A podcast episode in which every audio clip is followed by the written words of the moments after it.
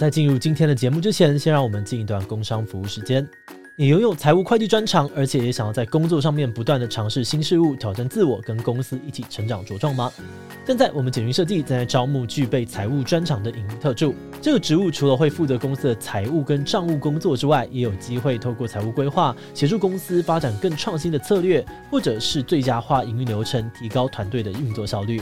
而且你还有机会接触更有挑战性的任务，参与营运策略的讨论研究，跟跨部门的伙伴一起合作，推动公司往下一个阶段成长迈进。如果你对于在新媒体产业工作有兴趣，在发挥财务能力之余，也想要拓展专业领域，成为新时代不可或缺的 T 型人才，那就赶快点击资讯栏的链接，到我们的官网看看更详尽的职缺说明吧。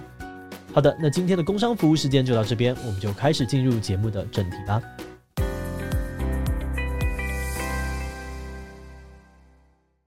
在城外的人确实很多，你说像叔叔阿姨辈的人，哦、他们可能，如果你没有一个 title，如果你没有一个名义的话，他们不会特别去觉得了解新的音乐人是一件他们生活会发生的事情。倒不是说他排斥这件事，而是他没有管道去认知。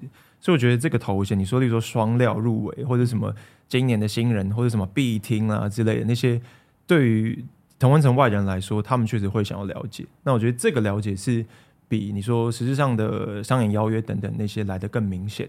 嗨，Hello，大家好，我是志奇，欢迎回到神秘职业大揭秘。那今天我们要介绍的职业是大家很熟悉，但可能都不太知道他们的工作实际上面包含哪些内容的歌手。那么很荣幸呢，可以邀请到这次在金曲奖双料入围最佳男歌手以及最佳新人奖的贺的 Craig，帮我们揭开歌手这个工作的神秘面纱。那我们先请贺跟观众大家介绍一下吧。Hello，大家好，我是贺的 Craig。应该有很多人知道，就是你是今年金曲奖的焦点之一嘛，因为你一发片就入围了这个最佳华语男歌手，然后还有最佳新人奖。那这两项的奖项入围有在你的预料之中吗？我觉得新人多少会觉得说，哎、欸，有一点机会这样子。但是男歌手是真的蛮意外的，就完全是想说，哎、欸，好像大概公布完那个新人的入围，或是可能制作奖项过去了，应该后面就没有我的事情。然后，因为他刚好是在倒数第二个还是最后一个奖，所以那时候我想说，哎、欸，怎么有我的名字？因 为建奇老师念到我的名字，然后说，哦，哦，原来是这样子的感觉。对，然后。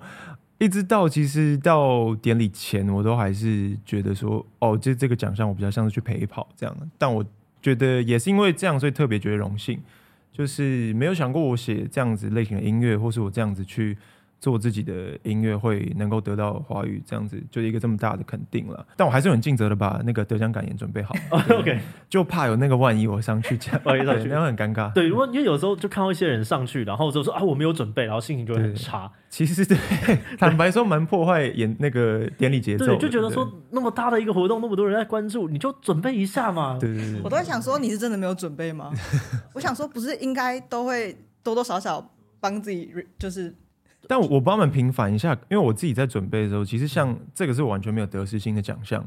可是在我开始准备，我就算知道那个机会很渺茫，我就算准备一个里面可能内容是说，哦，如果现在在台上讲这个话，应该是宇宙发生了什么很大的问题这样子。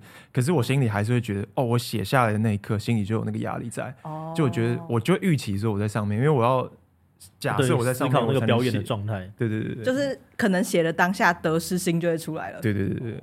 大概是这个感觉。那我很好奇，就是金曲奖这件事情，我想好奇两个。第一个是在那个台下，因为我们都只能透过呃镜头去看到，所以我很想要知道一些幕后发生的事情。例如说在，在呃走中奖的时候，我就觉得哦，走中奖真的是一个好累的活动，因为一整天，然后装法啊，然后在那边等，然后其他时间大部分其实是真的是。坐在下面，对，那这个感受是怎么样？就是走呃金曲奖的体验是怎么样？嗯、然后第二个事情是金曲奖对于一个歌手的发展来说，是真的会有很大的影响吗？我们想说先从第一个开始聊。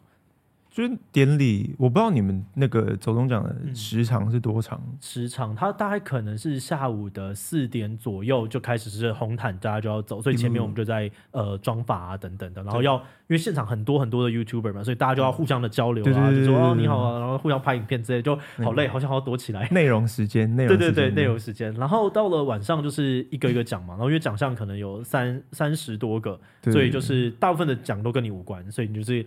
呃，看到别人上去，然后很开心，然后等表演，然后很开心，然后但好累哦，一直要被拍，好累哦，好累哦，好累哦，大概是这种感觉，就是一个大型饥饿活动这样，中间都不能进食。如果再长一点，就变饥饿三十，这种感觉。而且是不是随时要保持好状态啊？就是你在台下不能乱打哈欠，会吗？对，而且我今年又不小心坐到第一排，我觉得那个压力超大，哦、因为大家领奖的时候都会走上去，嗯，然后镜头会时不时 take 到这样，然后就是经纪人有跟我讲说，可能中间我就是有那种很明显的泪掉的那个 moment，然后被拍到这样。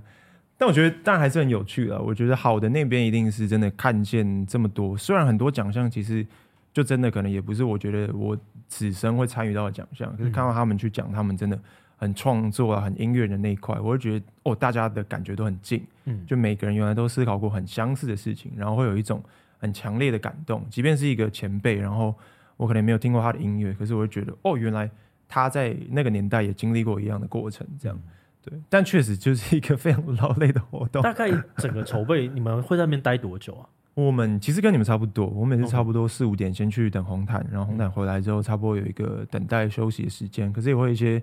简单的媒体采访，或是录一些内容，然后可能跟朋友录一些影音等等的，然后后面这样。而且就是其实中间你要中途离席是 OK 的，嗯、但是就会觉得有点对不起大家，因为很多时候其实就你有你有你的朋友，嗯，你有很好奇，就是他有没有得奖，然后他可能这段表演我都觉得每段都很重要，所以连出去上个厕所，我觉得都是蛮紧的这样子。哦，那金曲奖这件事情对于呃音乐的职涯发展来说是真的很重要的吗？它的影响力？我觉得其实以前因为呃，可能因为观众也没有到对我很熟悉，我最早其实就是从幕后开始做，然后慢慢变成一个比较独立的 artist。对，我从独立的角度看，其实当时不会把金曲奖列入职涯规划的一部分，就那时候不会多想，甚至我觉得可能我做的音乐类型吧，然后比较多时候。甚至更早，几乎只有英文创作，所以我其实觉得感觉上金曲奖跟我是一个很无缘的事情。然后我并不是觉得说我不想要去参与，而是我觉得可能我的能力的条件，或是我思考的范围，就只有到一个比较就是在做自己喜欢的音乐这样子。也许跟奖项不是有那么大的关系。虽然我觉得那个东西是我很 respect、很重视的东西。对，那我觉得后来是因为加入公司，然后呃，现在在新乐园。然后才慢慢，大家因为呃也会一起讨论，假设我专辑发的时候要选什么样的歌，然后可以怎么样去宣传等等等的。虽然那些角度是从我自己出发，但在跟老板、在跟企划团队讨论的过程，其实会慢慢把这个眼界打开。那对于呃群众的认知也会增加。那到后来可能发专辑的时候，才开始会认知到，其实确实金曲奖是一个很大的一个宣传机会。嗯。所以那时候也会觉得说，哦，这这个奖项是可以报名的，即便不知道结果会如何这样子。哦，对，所以我觉得对大部分的歌手来说，这个都是一个很大型的曝光的一个管道这样子。我也想分享一下，就如果从一个听众的角度来讲的话，我也觉得金曲奖对我来说蛮重要的，因为长大之后，你工作期间没有办法像以前。那么的密集，对，像以前我可能花很多时间听广播，然后会有很多 DJ 跟我们分享哪些新的歌手出来了。现在没有那么多时间，或是现在广播其实也没有像以前那么占主要地位，所以现在我可能就会去看各个排行榜，然后就听金鹰奖，然后看金曲奖的入围名单。我会在那个期间把金鹰奖跟金曲奖的有兴趣的奖项的音乐全部听过一遍，那时候就会收获哦，这一年有哪些音乐可以听。哇，你是我的核心受众哎，哇，为什么？蛮感动的，因为感觉上。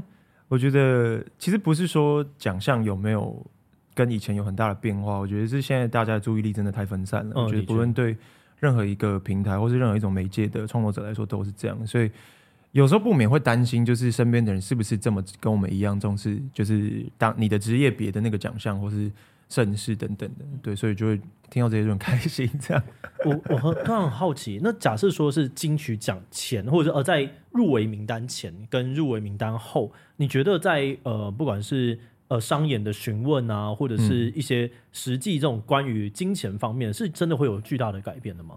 现在的感受其实不大，但是很大一个点是，确实在同温层以外，就是像像可能像杨洋，就算是偏同温层内。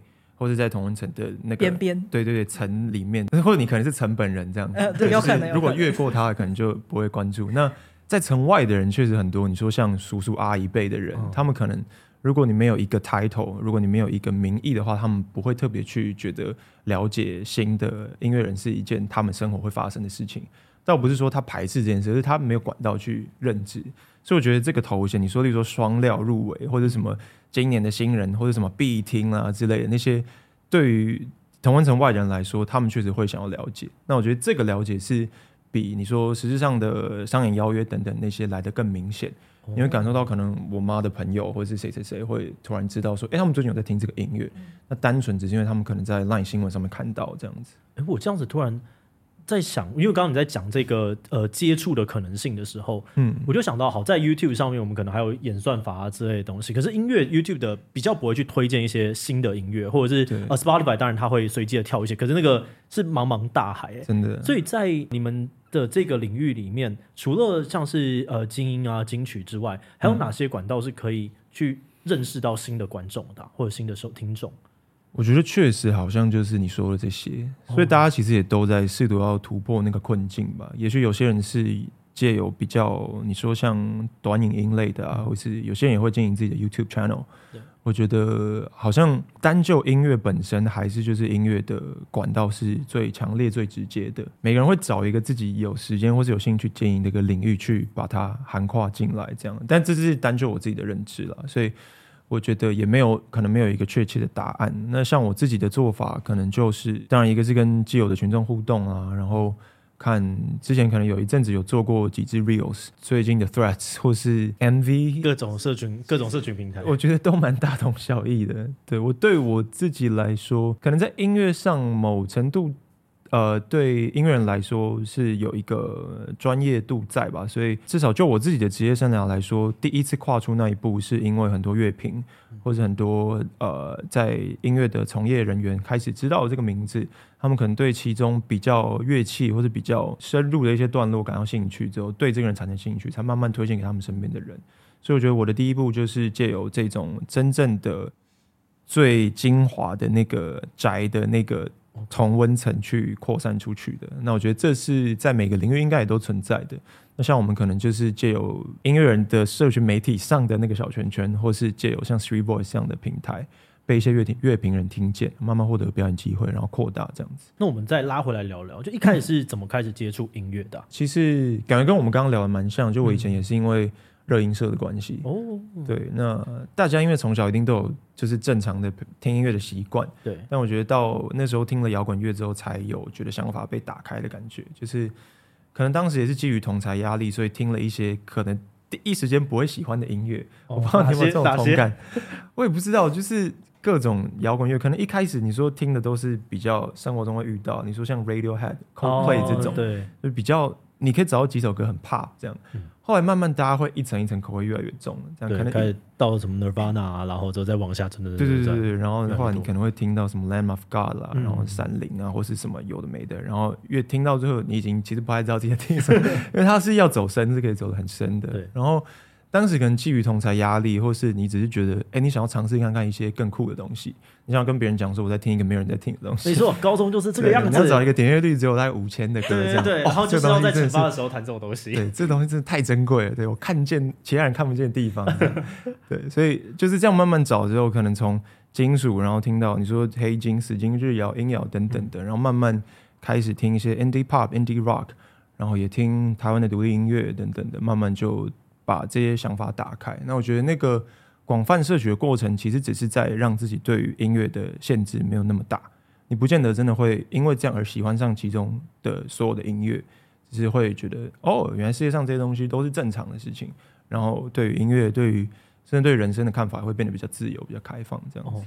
我这边突然好奇，就是因为大家应该一开始在进入职业之前，都是、嗯、我觉得轨迹可能很接近，就啊我们喜欢音乐，然后开始玩啊，然后玩社团，或者是呃开始可能组了一个乐团，真等等的。嗯、这个从业余到职业，你觉得关键的那个那条线是什么？然后以及你为什么会决定要踏出这一步？嗯、可能因为我是天秤座，就是我 常常问那种，对，常常问那种就是有没有一个事情，或者有没有哪一个转捩点，然后我都想不到，okay, 所以我会觉得对，它都渐进的，但也很可能就是这样的，好像就是一步一步。因为我我就坦白说，我不是那种会哦，我就是要做这件事情，然后非做不可的人。我可能决定要做音乐，我开始写歌之后，我也会看看说，那就自己接收到的反馈是怎么样，嗯、那这些反馈值不值得我参考？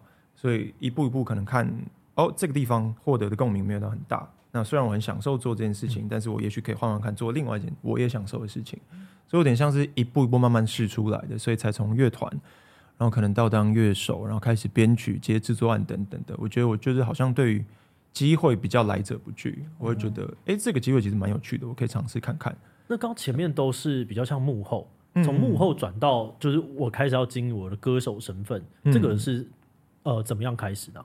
好像是因为我以前在高中主要就是唱歌，哦、就是在在社团的时候就在唱歌，所以我就是我不会觉得自己唱的特别会这样，但是我会觉得唱歌这件事情对我来说是舒服，然后我喜欢的事情。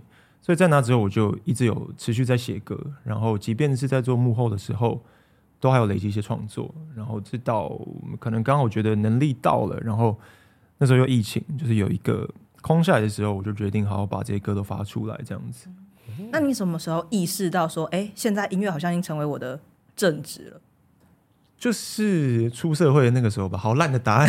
是大学毕业叫出社会吗？对，然后大学毕业前刚好就开始接到呃郑怡农的的乐手工作，嗯，然后那时候开始做，就就意外他有后来再继续找我一起做，然后我就会想说，哎、嗯，那这件事情可以赚钱吗？这样，后来就那好像可以，呃，就活下来了。对，可能就是我觉得，当然我运气也很好，虽然一开始一定有一个磨合的时间。可能有几个月是稍微有空下来，然后我自己累积一些创作，后来慢慢工作进来，才变得比较是一个可以稳定的事情。嗯，这边我突然想到另外一个问题，在选公司，因为我知道现在很多的不管是乐团或者是呃独立的歌乐手啊、歌手什么等等，他其实一开始都会选择不要去加入公司，而是他们决定要自己成立一个公司。但那个时候你的想法是怎么样会选择新乐园？因为呃我是很喜欢新乐园推出的一些歌手，所以我很好奇。嗯，对，为什么是选择呃新乐园而不是其他的？当初是怎么样的那个过程？我觉得我会选择要加入公司，最大的原因是我很容易怠惰，哦、就是我会要有一个系统推你。对对对对，但是我不那个系统我不能太强烈，因为我其实就我看起来很随和，但是我对于一些自己有想法的事情，我还是会有一个柔软的坚持在，所以。我觉得这个公司要很能够了解我的想法，才能够运转的比较顺利。这样，所以对啊，那时候选择加入新乐园，我觉得是相对之下，我觉得在曲风上，然后在想法上比较相近。然后我觉得老板也是在当时是很呃呃，就是米奇，米奇其实是很欣赏我的能力。这样，那我觉得有被信任的感觉。后来就算是也是蛮直觉的选择进去这样。哦，对，这个对啊，确实是蛮多人会选择就是要自己做这样的。那我觉得一定有一些是你说你要 handle 更多事情的那个压力在，例如说你要自己找适合的人啦，你要自己找适合资金啦、补助等等的。那还有别的层面，就是有人 push 你这样。那我觉得他有公司的帮助，还有一个好处是当，当因为我那时候从事比较多幕后工作，嗯，所以有时候当我自己在写自己的歌，可能写到一半的时候，有一个我觉得很重要的幕后邀约来了，我可能会觉得。好想接哦，嗯，就假设今天我写一首自己的歌，然后我的群众还没有经营起来，可是如果随便讲，如果将会找我做一首歌的话，嗯、我可能会觉得，然后可以接接看，因为感觉蛮有趣的，不知道会发生什么事。哦、对，那我觉得有公司他比较会帮我评估，说，哎，你现在真的要做这个吗？还是我们可以将来再做？那我们可以以公司的角度去跟他们好好的解释，得到一些多的资讯，可以碰撞的机会。对对对，也许可以有比较妥善的时间安排，我就不会一直因为有好的机会而。停下来，自己在前进的方向，这样子。了解。我蛮好奇的是，你的艺名贺也是在进公司之后，然后才跟公司一起想的嘛？因为你以前在他者应该比较像是用本名参与创作跟发行，对不对？对，我是刚好因为贺是以前我在大学的时候自己组的乐团的名字，哦、然后只是中间因为停摆很久，大家也都在忙。所以到后来，我自己开始重新唱歌的时候，是还在独立的阶段，我就决定，那不然我就自己叫贺好了，这样子，The Crane，然后后来再进公司。嗯，哦，那现在这样子，歌手的工作内容有哪些啊？因为现在还会做做一些幕后的东西吗？现在还会，就主要是我自己的兴趣，然后我也觉得，其实同时做幕后，同时做幕前，其实观看的角度不太一样。嗯，然后你在一个题材内需要发挥的职业项目也不太一样，我觉得。它能够相互相互一直去学习，是一个我觉得我很喜欢的状态。哦，这个让我想到那个《大嘻哈时代二》的时候，他们说哦，现在的很多他们走到前面的，大家都会懂一点点制作。对对对对，因为你就知道说你要怎么样跟制作的人沟通，或者是去描述说那个方式是要怎么样子。嗯，Gummy 就是一个很棒的制作人哦，Gummy。然后之前我知道 Mac Della 也是，感觉也是一个从事很多幕后工作的人。了解。那歌歌手有他标准的一定。一定有的工作内容吗？像我自己刚来之前可能在练团，所以现在声音比较沙哑。对，那练团准备表演，然后呃准备演出这些，当然是大部分歌手就是必须要做的事情。那因为我之前在看访纲的时候，也有看到，确实是有一些歌手，可能如果是比较大的公司，他们也许会有培训的阶段，或是有一些呃比较是在开始之前做的一些企划的，就是比较缜密的规划。那我的性质是，虽然我加入厂牌之后也是有公司的情况，但是我们比较是算是独立厂牌，就是我们的经营模式比较是小的 crew，然后大家的连接很紧密，所以大部分像从呃以一张专辑为例好了，从专辑提出这个名称、这个构想，然后呃视觉的方向啦，然后我要穿什么样的造型啦等等，大部分可能是我自己先有一个概念之后，然后我们一起找到合适的合作对象。然后慢慢跟他们沟通出一个新的方向，他们就会在这些一骨干中长出一些属于他们的能力出来。那再来到包括可能，其实现在大部分我觉得，即便是大公司的歌手，至少我认识的朋友们，其实也大部分都是以这个模式在经营。我觉得可能因为这个时代某程度上蛮讲求一个。我自己认为可能是一个真实感吧，就是这个作品这个设定的方向接不接近呃歌手本人的调性，然后加上因为大部分的人其实现在都是创作歌手，所以创作在决定题材上，最后决定的专辑名称，它本身就会影响到视觉的规划。然后你喜欢什么样的调性，你喜欢什么 MV 的内容，然后你觉得怎么样 MV 拍你是最适合的，这些我觉得都是开始变成一个公歌歌手。就是大部分人都会去思考、会去做的，所以这些东西会有歌手来主导这整件事情。呃，至少以我的案例是这样。对，那我觉得不同的公司他们会有不同跟公司配合的模式。也许有些歌手他对某些方面没有特别的想法，那公司也会辅助他们去完成这些事情。就以看公司的规模还有他们沟通的默契来决定。哇，那可以说其实面向非常广泛诶。对啊，应该是跟 YouTuber 很像吧。都感觉你一个人要做好多事情。对啊，就是服装、MV 拍摄、制作、词曲，嗯、然后再甚至到音乐，再更深入的制作部分，应该是有非常非常多事件同时要进行。对，但是以单就我自己的案例，很多事情其实早期是因为我还我在独立的阶段发了三首歌，所以可能一开始本来预算就很有限，所以我自然而然会需要去兼一些像在 MV 里面可能制片的工作啊，或是到后来。莫名其妙开始剪接这样，但应该跟你大学的科系有关系，可能多少有点关系。对，以前有碰过一些软体，但是我像对 Premiere 我可能就是会用，但你要我做什么很炫炮的东西，或是很有效率的剪辑，完全不会，就都是最土炮、最花时间的方式。所以到后来像，像呃有一首歌是 I Love You More 的 MV，然后到后来呃不介意的两个版本，就是我也是就自己有参与一些剪接的部分。那我觉得那个。以我案例，纯粹是因为以前可能因为刚好省预算，然后开始就是涉猎不同不同的层面。这就是 YouTube 的一开始，对啊，大家其实就你自然而然，或是，但是到后来会变成说，你既然对这件事情有概念，其实你也不见得会需要，或是或是觉得说有有有必要要请一个人来专门处理这件事情。你说像可能以剪接来说，他绝对是一个很专业，然后。比较花时间的工作，但如果只是拍日常的 reels 或是 vlog 等等的，你当然会觉得说，哎、欸，如果我自己来做，其实也没什么不行这样子。哎、欸，但我想额外问一下，这样子的模式其实有可能跟二三十年前歌手的模式可能会差异蛮大的，对不对？对，应该是这个样子，没错。像以前，以前可能早期我们还会说创作歌手，现在很少会特别去提，因为你会觉得，哎、欸，歌手应该都会写歌吧？这样，对，所以它慢慢的会变成。一一定大家都会说，就是因为网络，因为什么的，所有东西都变得简单了，所以开始就是音乐的层面从一个增加到五个这样，你可能开始做，然后慢慢到影像，到社群，到企划，到可能视觉等等的东西。这中间有没有哪一个是你在把这件事情变成职业了之后，你才觉得说，哇，这个我也要做啊，或者是哇，这个我做的好痛苦，但没办法，我是专业，我要做。坦白说，一开始社群有一点吧。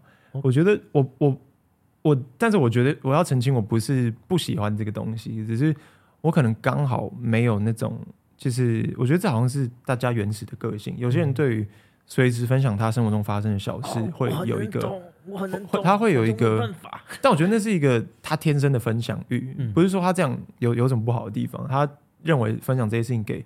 大家知道，即便知道人，你说看到人不多或者回应人不多，他会觉得他只是在分享而已。嗯、可是我会觉得我生活超级无聊，就是我觉得我就起床，然后我去吃饭这样，然后我去化妆，然后去上节目，然后回家，然后听个音乐，这样就是我其实我觉得我生活没有精彩到可以分享给大家，所以我会卡住这样，想说啊，可是很久没有 po 文这样子。那后来怎么突破的？还是还没有突破？我我觉得我还是在那个半突破不突破的状态中，但是因为我心里是不排斥这件事情的，嗯、所以我觉得自然而然会找到一些方法。可能观众也习惯我没有很经常的在发，我看你其实发文也不是非常非常频繁的人，超级超级低落。你的限动应该也是差不多都是，但你的 Twitter 蛮多的。我觉得，因为我我觉得我一个很大的卡点就是我非常的不擅长去处理那些照片相关的东西，嗯，就是我就觉得说我这个角度要拍吗？拍这个东西很无聊。但是你说我心里面有一点点废话或 murmur，我觉得啊，我这个蛮多的。所以呃，像最近那个 Third 出来的时候，我就觉得哦，有一个。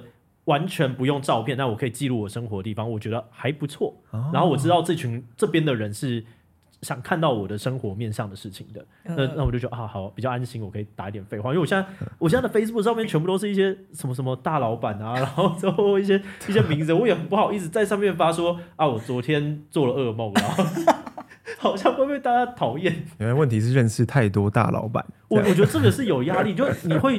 大家就是期待在那个地方，它有点像潜规则或者是默契，就好像大家都在讲一些商业的东西。然后我在那边光分享我打宝可梦卡片，然后就已经有觉得这些人到底这些人在干嘛，好像有点小压力。哎、欸，但我还有一个很好奇的是，因为以前是一个比较主流的社会嘛，所以只要是主流歌手，你就可以知道他。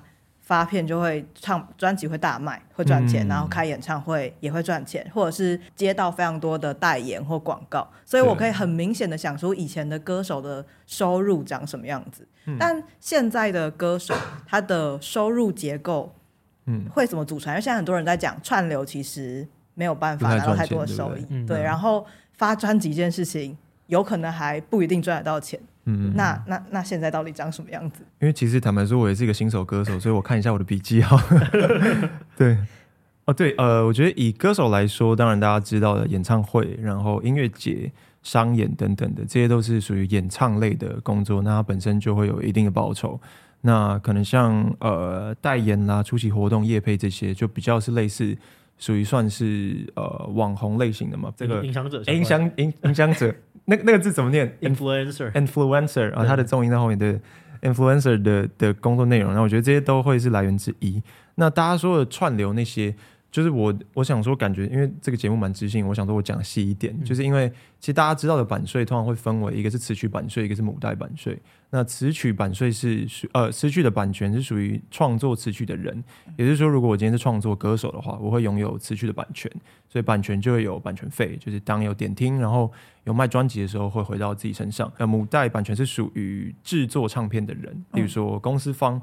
或是你投资自己的话，那你自己就是拥有母带版权的人。所以，呃，一个是创作歌曲本身，一个是制造唱片这件事情。所以这两个东西会分别有收入，那就看呃你歌手的性质，还有你跟公司的合约啦，然后你们沟通的那个结果来论这样子。欸，那这样如果那个歌手词曲不是他创作的，然后歌曲又是公司发行的，那歌手本人呢？还是会有一些公司的情况是，他其实还是会分到母带这件事情，因为他等于贡献了他在这上面的的付出嘛，所以那就是看他们跟公司讨论的结果这样子。像我自己，因为同时是制作人，所以幕后的工作也会是我的收入来源之一。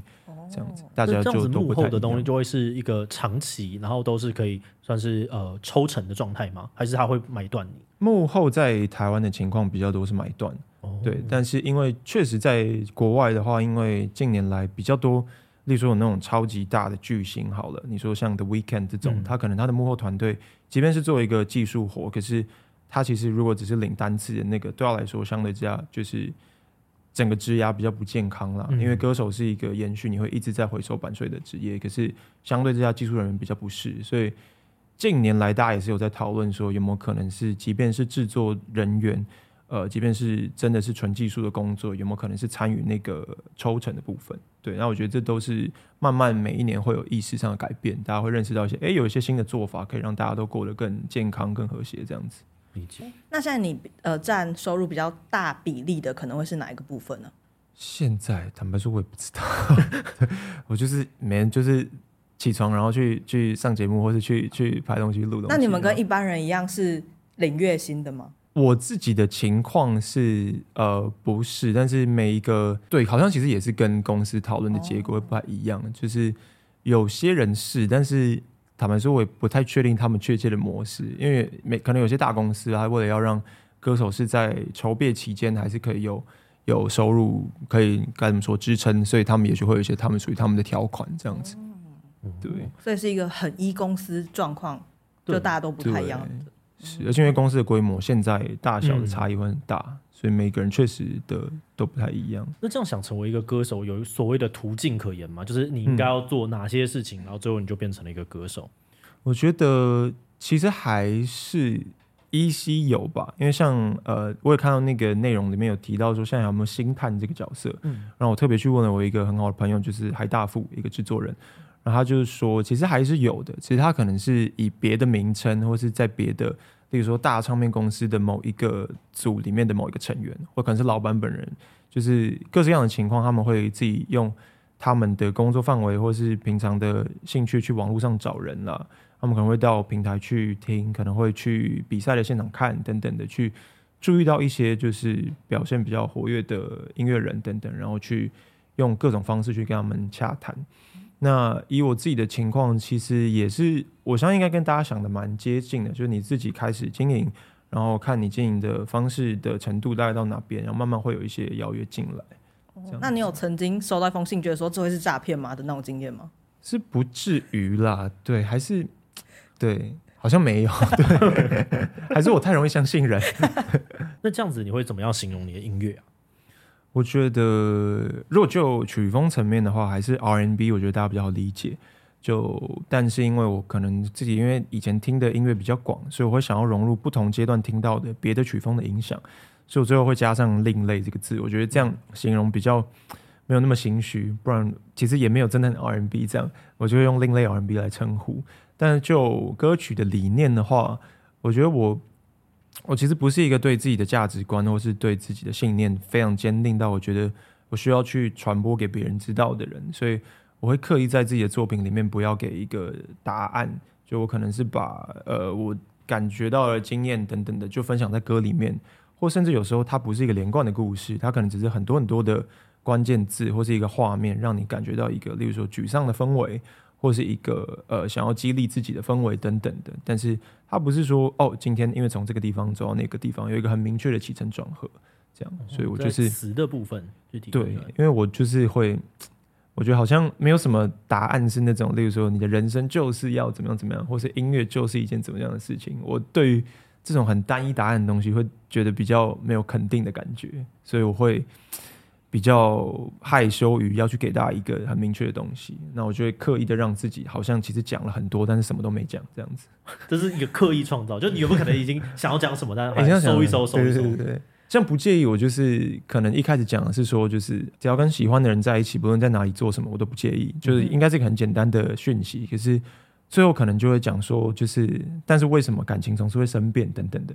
那我到底讲了什么？我也不知道，就是 好像就是把它填满，然后让大家感觉到哦，很多面向都有，一定会有好的，一定会有坏的。这听起来像 Photoshop，就是找到了一句话，然后拉开，然后说背景感知 填满，自动填满，然后就就填满了一堆。我最近也有玩那个，哦，那个真的是那个很好玩，很深很深。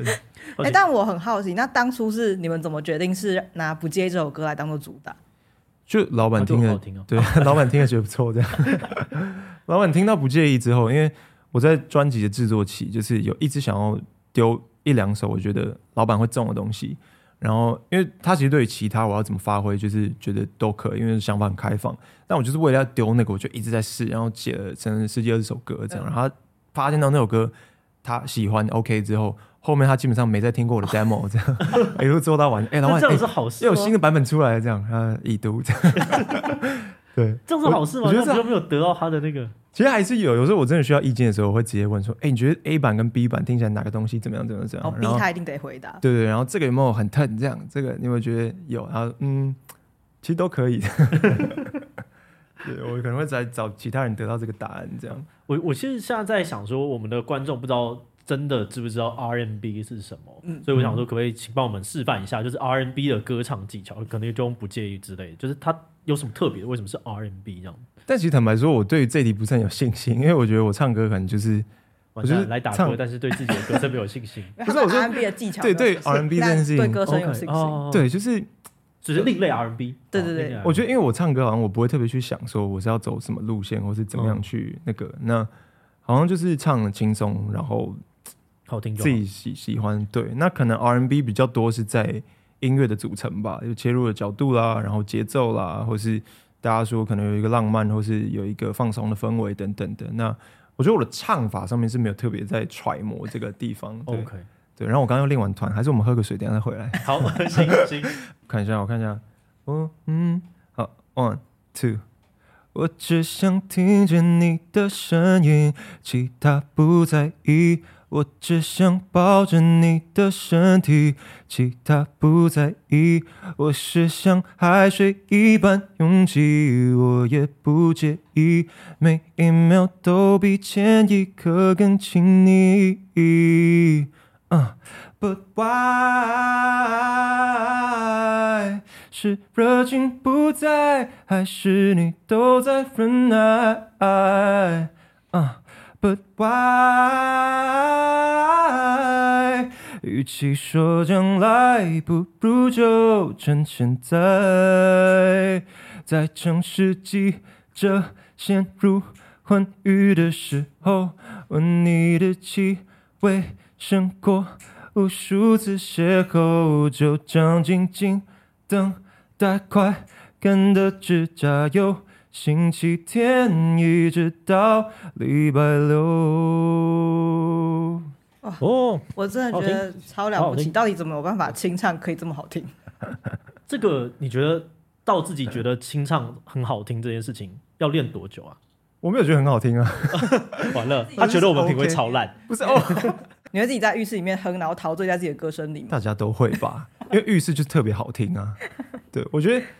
我会对音准有点没自信，所以这点这一点我会特别研究。但其他事情，我是觉得好像就你唱的开心就好，这样子。对，我觉得我到目前为止每一次，因为音乐节都是八首歌，嗯，我的极限目前只有尝试到八首，哇，我还没有突破到二十首过。我现在超担心，我觉得我一开场我就要跟大家打预防针，这样。OK，哎，觉得到后面可能会没有声音哦，就是对大家先准备一下，录录影的话要录前面这样。把把好的、重要的、觉得最好的先把它都划线，划线，很多歌省力唱掉这样。但是我们现在唱不介意，然后就是故意练到你大概对歌词略知一二这样。然后专场的时候，我就是刻意递到你面前这样，杀个你措手不及。你得你得，然后用观众情勒你这样。哎，不唱吗？大家很失望哦。唱 一句嘛，唱一句来。你就是互动桥段之一，超可怕，超很像长辈，很像长辈这样。来唱一下，不是我唱歌这样。群众压力之下，你得哼一两句。然后我就会把那个，我就把麦克风拿给晨晨，因为想说晨晨 是正妹，晨晨应该会，大家会比较哇，是晨晨哇。你有什么想唱的歌吗？坦白说。我为什么想唱？心中，你现在如果你去唱 KTV，你第一首会想到？我其实每次去 KTV，我最想唱的都是都是陈星汉的那个那个叫什么鬼？当他跟蛋堡那首，对对，当当当，他没有上，我超不爽。你有在家先练这样，先偷把那个当当当，我是可以背着完全唱的。然后我史诗也可以背着唱。我通常去歌 KTV，我都会唱早上啪啪啪。然后呃，我还会唱什么？我还会唱史诗，可能也会。我唱很多很多的饶舌，就是饶舌路线。对对，然后因为大家要在就要唱，你说什么 Fly Out 啊，然后就是大家嗨嗨的那种歌。对对对，还行，就是我我是可以唱类型。对，然后一些呃水灾之类，就是大家会懂的歌，我才会唱。水灾是什么？水灾是马兹卡的，就是对对对对对。水灾还有什么？我还会唱什么歌？你没有那种九零金曲清单？九零金曲像为什么吻别啊，什么爱如潮水那种。你以前就吉他成发发过什么歌？我都唱很 indie 啊，那个时候都唱超级英文或日文的。对对对对对然后呃，我想想看，我都会唱什么？你有没有在走大众的？没有没有，我现在很大众，而且就是因为我平常真的不太会听那些歌，但是我知道说去 KTV 是一个你你需要会一些那样子的歌，所以我其实就是有有一个歌单，我可能要找我的那个刻意练。就要练一些，然后就是可以，因为有的时候饶舌就是你就听别人都唱的很辣拍，你就心情很不好。就就你这个谁？不对不对。谁没有啊？大部分的大部分的 KTV 大家都是只是唱。谁跟你去唱歌的时候都很辣拍？很多人的。对啊，我们我们一定会剪掉，这个一定会剪掉。对，但是你可以讲，没有关系。没有讲，也不知道。可以讲，我回去就在留言区 tag 他们的。比如说阿迪吗？哦，阿迪是不会唱歌的人，阿迪没有办法唱歌，阿迪是完全没有办法唱歌的人，就就是是比音痴在更了不起的阶级，就就是音痴人哦，对对对，比芊芊更厉害。哦，没有，芊芊那是更厉害。那宇宙人之前找芊芊当嘉宾，然后我真的超级佩服宇宙人，我想说他们一定没有先做好功课，因为芊芊是真的没有办法唱歌。可是我觉得最后成果还还还不错哎。就是可能跟他们原本的预期是有差，但芊芊有很努力的去上课，我觉得他很他很棒。对，哦，宇宙人的也会唱很多啦，宇宙人的什么要去高雄，对，要去高雄啊，十万小时，因为哦，就从宇宙人的第一张专辑就就开始跟，然后一直听这样子。好，不是我，重点不是我要唱，重点是你要唱。为什么不介意没有？为什么不介意没有？因为他们开的价钱太烂。其实我很好奇，其实我觉得我们可以好像可以上一下 KTV，对。对啊。好像有这个机会，点我就会，好像其实蛮适合在 KTV 唱，因为没有 solo，嗯，有 solo 的歌都在 KTV 就是会偏尴尬，对，中间就就卡住了啊！我会唱 JPM 的那不是雪中红，我那首歌可以唱到九十九分，就是就是完全一模一样。这个没有跟上，你有听过吗？这个没有跟上，棒棒糖男孩的歌哦，对对对，然后大家就会很嗨。那我在听不介意的时候，我很好奇一个点是在不在意跟不介意之间，你最后为什么选择了不介意当歌名？因为明明不在意比较多。哇，这个是一个非常深奥的一个问题啊！当初你有这个想法吗？其实我已经决定歌要叫不介意了。哦，对，只是刚好是一个小小的插曲，是发生在我跟我女友之间。嗯，然后是就是她很习惯讲这个词，然后就哎觉得好像对不介意这三个字特别有想法。然后因为这样延伸了一整首歌。然后后来反而是在写歌词的时候，我觉得如果我每一次出现都要唱不介意，好像会有点累，我让它变成文言，所以它只有在重要的时候出现这样。然后最后变成歌名，结果到最后所有人都会念错，这样。对，除了不在意，还有人会说不在乎，这样。因为我每次自己在哼的时候，我就会就是常常哼哼哼，然后我就想，不对啊，这个地方我记得是不在意啊，但是为什么？嗯，不对，为什么歌曲是这样？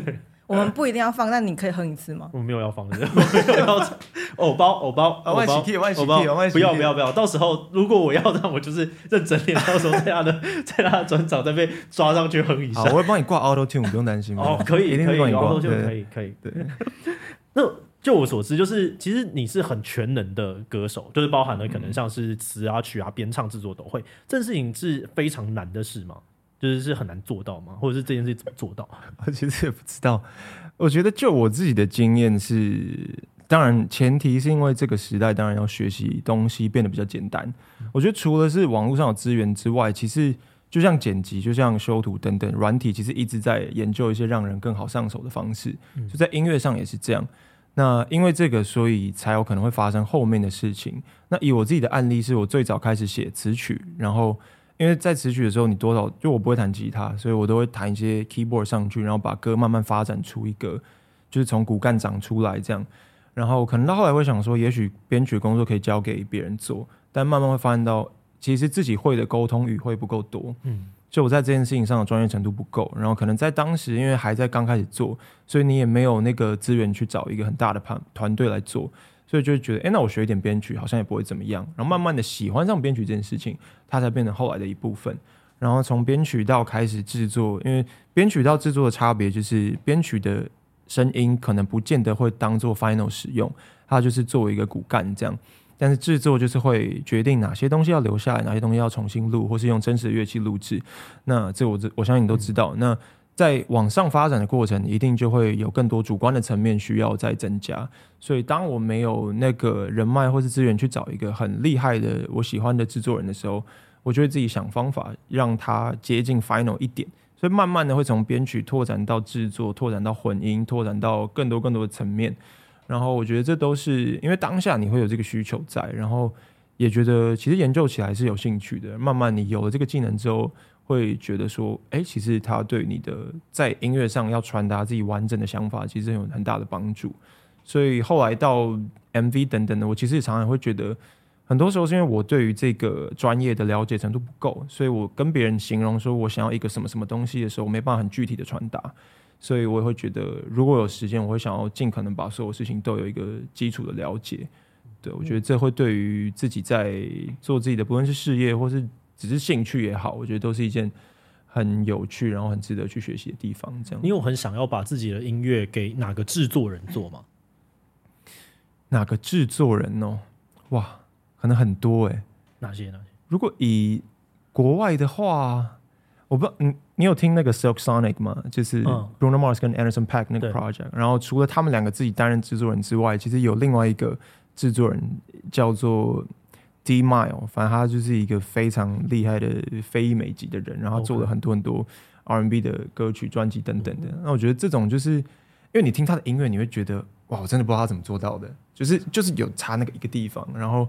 你怎么研究？你跟身边的同伴讨论，然后你去问，呃，前辈、大大等等等，就是啊，就觉得好像我们做的就差一点点。是这个一点点是指说，例如说他有个效果，你就是不知道他怎么把它弄出来，对对对对，或者他可能录的鼓就是有一个地方就是揣摩不到，然后你不知道他的原因是他选的鼓组，例如说小鼓不一样，还是他录音的方式不一样，还是他可能盖了布上去，还是他可能这个人打的力道，还是什么什么，就是有很多很多的层面，然后你。我们我觉得这其实根本不是鼓，对，有可能被换成别的，其实是人声，然后就对对对，硬把它调。对，很多时候真的是这样的，所以我觉得我们以在做音乐上，大部分人其实都是用从后端，例如说我听到一个声音，我很喜欢，我想要揣摩看看，然后你慢慢的去抽丝剥茧，找到有没有可能达到那个声音，然后发展出一个自己的状态。我觉得找制作人这件事情，他是不是真的很有被大家知道？我觉得倒是其次，而是能不能找到很适合你的音乐，然后他了解你要传达什么。他可以帮助你到一个更好的地方。嗯，我这样子好奇，因为这整个发展，而且是是你在刚刚的那个描述制作的时候，有一个那个仔仔，然后眼睛发亮的形象，有一个你在打奇幻式卡牌的那个感觉。